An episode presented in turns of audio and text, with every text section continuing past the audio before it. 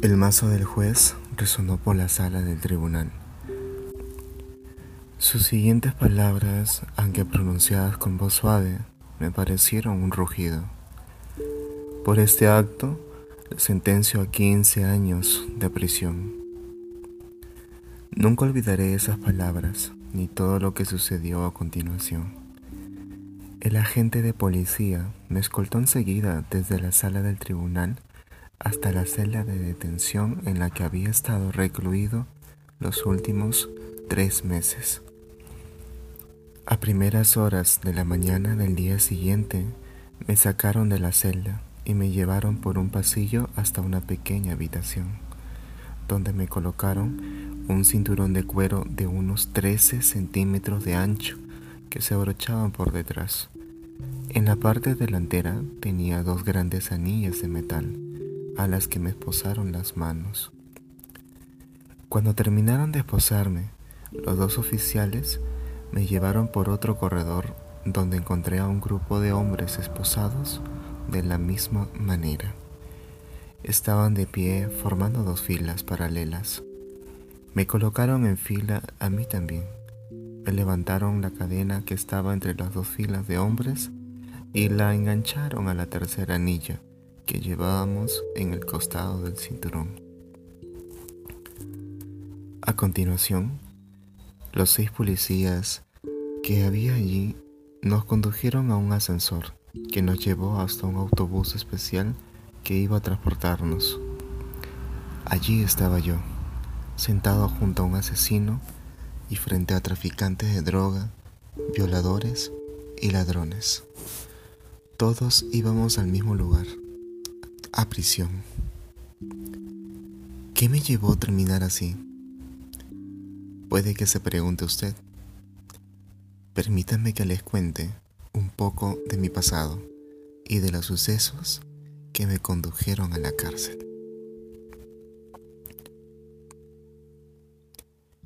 Mis padres se casaron poco después del fin de la Segunda Guerra Mundial y en 1947 nació mi hermano mayor.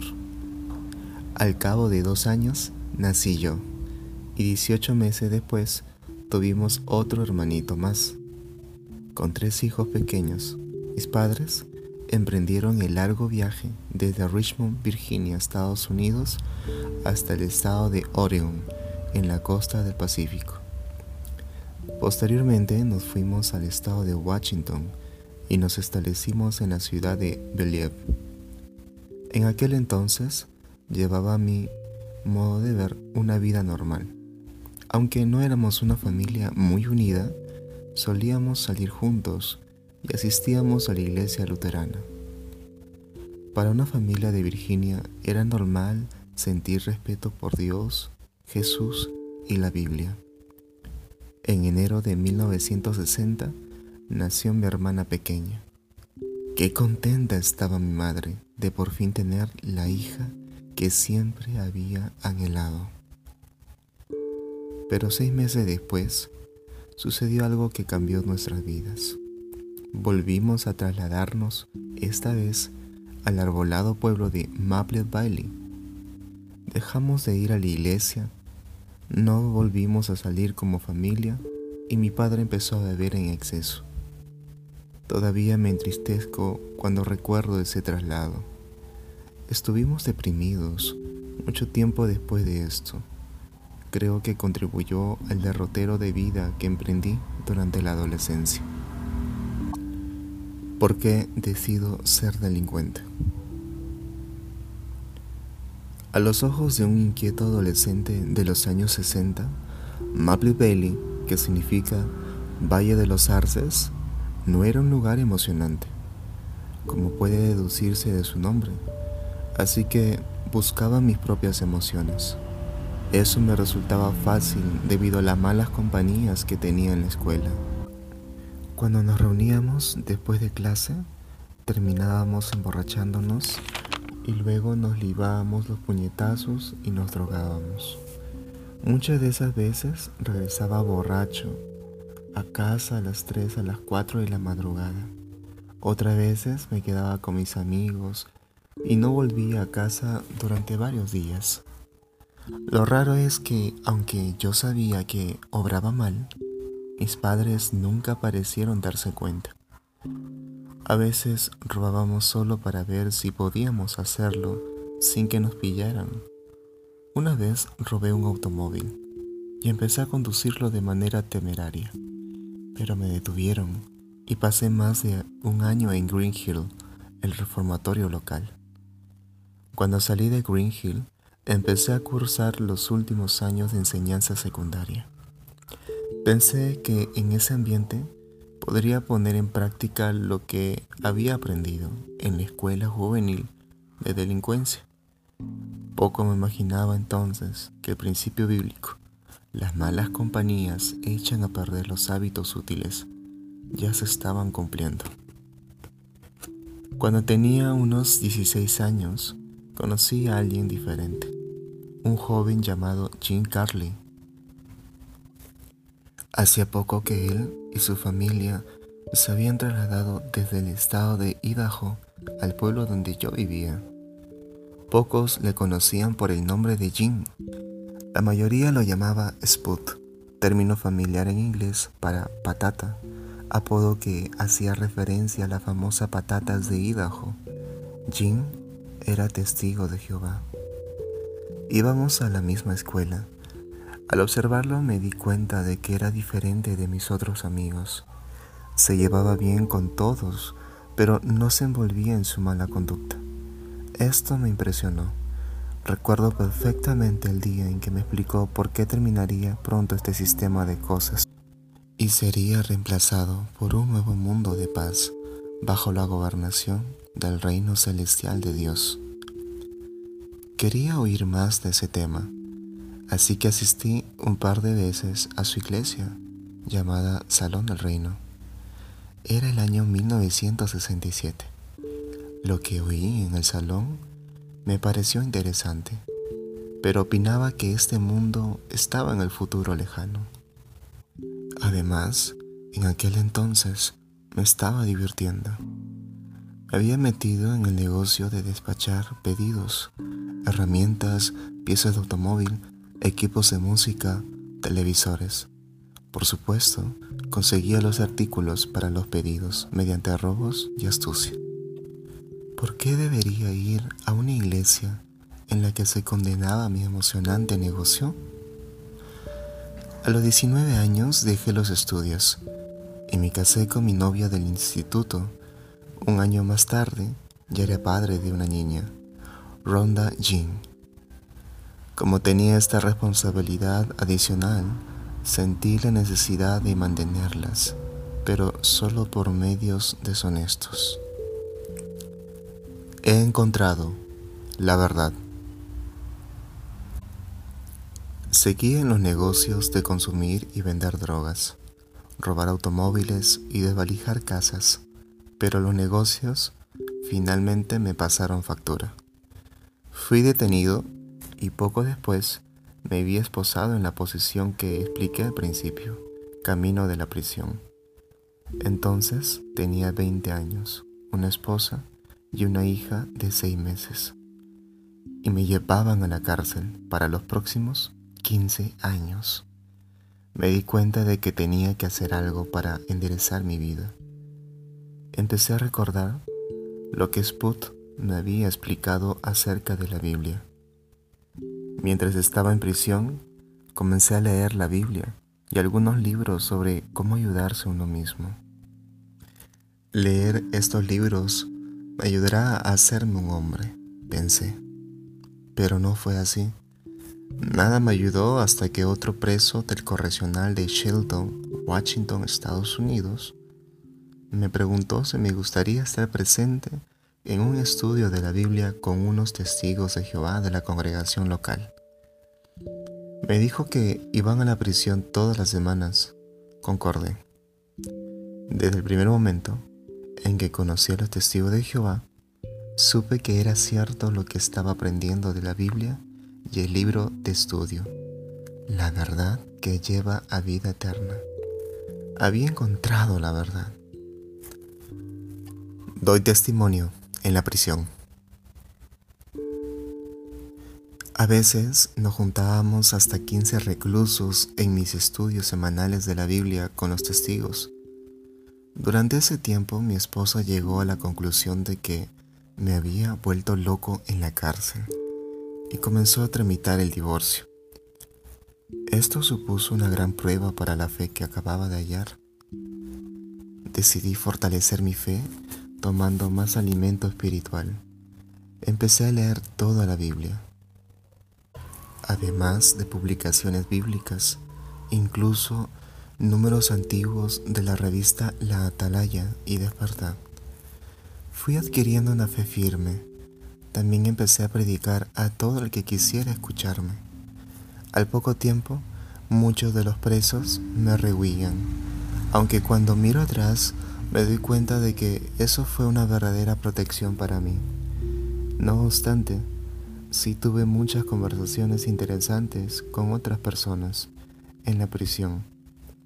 Una de ellas fue el sacerdote católico, quien decía que me había enseñado cosas tergiversadas y que se podía hacer que la Biblia dijese lo que se quisiera. Para probar esta afirmación, se ofreció a mostrarme que la Biblia dice que no hay Dios. Acepté abrió su Biblia por el libro de Salmos y colocó su mano de manera que el dedo indique tapaba para parte del versículo. Le dije, tenga la bondad de correr el dedo para que pueda leer todo el versículo. Pero respondió, límites a leer lo que pone debajo de mi dedo. Lo hice, y para mi sorpresa ponía, no hay Dios. Ahí está, dijo él. Eso es la prueba. No hay Dios. Volví a pedirle que me dejara ver todo el versículo. Esta vez corrió la mano y lo que ponía era lo siguiente. Dice en su corazón el insensato, no hay Dios. En libertad condicional, con una firme determinación. Debido a los cambios de mi actitud y conducta, me concedieron la libertad condicional después de solo dos años de reclusión. Eso ocurrió a finales de 1971. Algunos quizás pensaban que me había interesado en la religión solo para engañar a la Junta de Libertad Condicional. Pero entonces estaba libre y más determinado que nunca a no volver a tener malas compañías. Escogí deliberadamente vivir en una zona donde sabía que no me encontrarían con mis anteriores compañeros. Me daba cuenta de que no sería sabio entrar en contacto con mis antiguos amigotes. Ellos también me evitaron, pues habían oído que me había convertido en una especie de sacerdote y predicaba a todo el mundo. Continué estudiando la Biblia y empecé a asistir con regularidad a las reuniones que la congregación Covington celebraba en Kent, Washington, Estados Unidos. La obra de predicar desempeñaba un papel cada vez más importante en mi vida y en junio de 1972 me bauticé. Trataba de ser equilibrado en los asuntos seglares, mientras que al mismo tiempo servía a Dios y enseñaba la Biblia a mi hija. Ella tenía solo casi tres años de edad y vivía con su madre, mi ex esposa. Esa fue una situación muy difícil que duró 16 años largos y frustraderos. Debo admitir que algunas veces pensaba que los asuntos no, se, se solucionaban con la suficiente rapidez. Entonces, recordaba el consejo bíblico. En cuanto dependa de ustedes, sean pacíficos con todos los hombres. Mía es la venganza, yo pagaré, dice Jehová. Pasé muchas noches llorando, llorando. En aquel entonces mi mundo se parecía mucho al clima típico de la zona de Puget Sound, Washington. Días grises y tristes con algunos momentos ocasionados del sol. En mi caso, recibía la luz de las actividades teocráticas, como las reuniones y las asambleas, donde se pueden iniciar nuevas amistades y renovar las antiguas. En una de estas asambleas conocí a alguien que me causaría una impresión duradera, y tras pasar dos años conociéndonos, Mary Hughes y yo nos casamos en agosto de 1974. En julio del siguiente año tuvimos un hijo al que pusimos el nombre de Trey. Sabía que Dios siempre ocuparía el primer lugar en este matrimonio, especialmente en vista que acababa de ser nombrado siervo ministerial de la congregación cristiana. Debido a este privilegio, me di cuenta de que se me había abierto una nueva puerta de oportunidad en el servicio de Jehová. Estaba determinado a sacar el máximo provecho de ella y a continuar sirviéndole. Me apliqué confiando siempre en que Dios me enseñaría la forma de crecer en sentido espiritual. Cada vez que me pedían que atendiese una asignación, aceptaba, con la confianza de que Dios me daría la sabiduría necesaria. Con el tiempo, en 1987, fui nombrado anciano. Con el transcurso de los años he aprendido que siempre es el proceder más sabio hacer las cosas a la manera de Jehová. No hay que ser impaciente. Esta verdad se me grabó aún más cuando en la, primavera de 1990 mi hija Ronda, que entonces tenía 20 años, vino a casa a vivir con nosotros y se bautizó como testigo. De nuevo experimenté la poderosa que es la verdad. No había tenido ningún contacto con ella durante los últimos ocho años por razones legales de custodia. Pero Jehová bendijo mis esfuerzos de años anteriores cuando planté la semilla de la verdad de la Biblia en mi hija durante las breves visitas que me concedía la ley. Ronda parecía recordar casi todo lo que Mary y yo le habíamos enseñado acerca de la Biblia y cuánta mella había hecho en su corazón nuestra vida de familia. Ronda ha progresado rápidamente en el conocimiento de la Biblia desde aquel día de primavera. Cuando recuerdo cómo era mi vida y luego me fijo en cómo es ahora, debo decir que mantenerse ocupado en el servicio a Dios es verdaderamente la mejor protección contra los lazos de Satanás.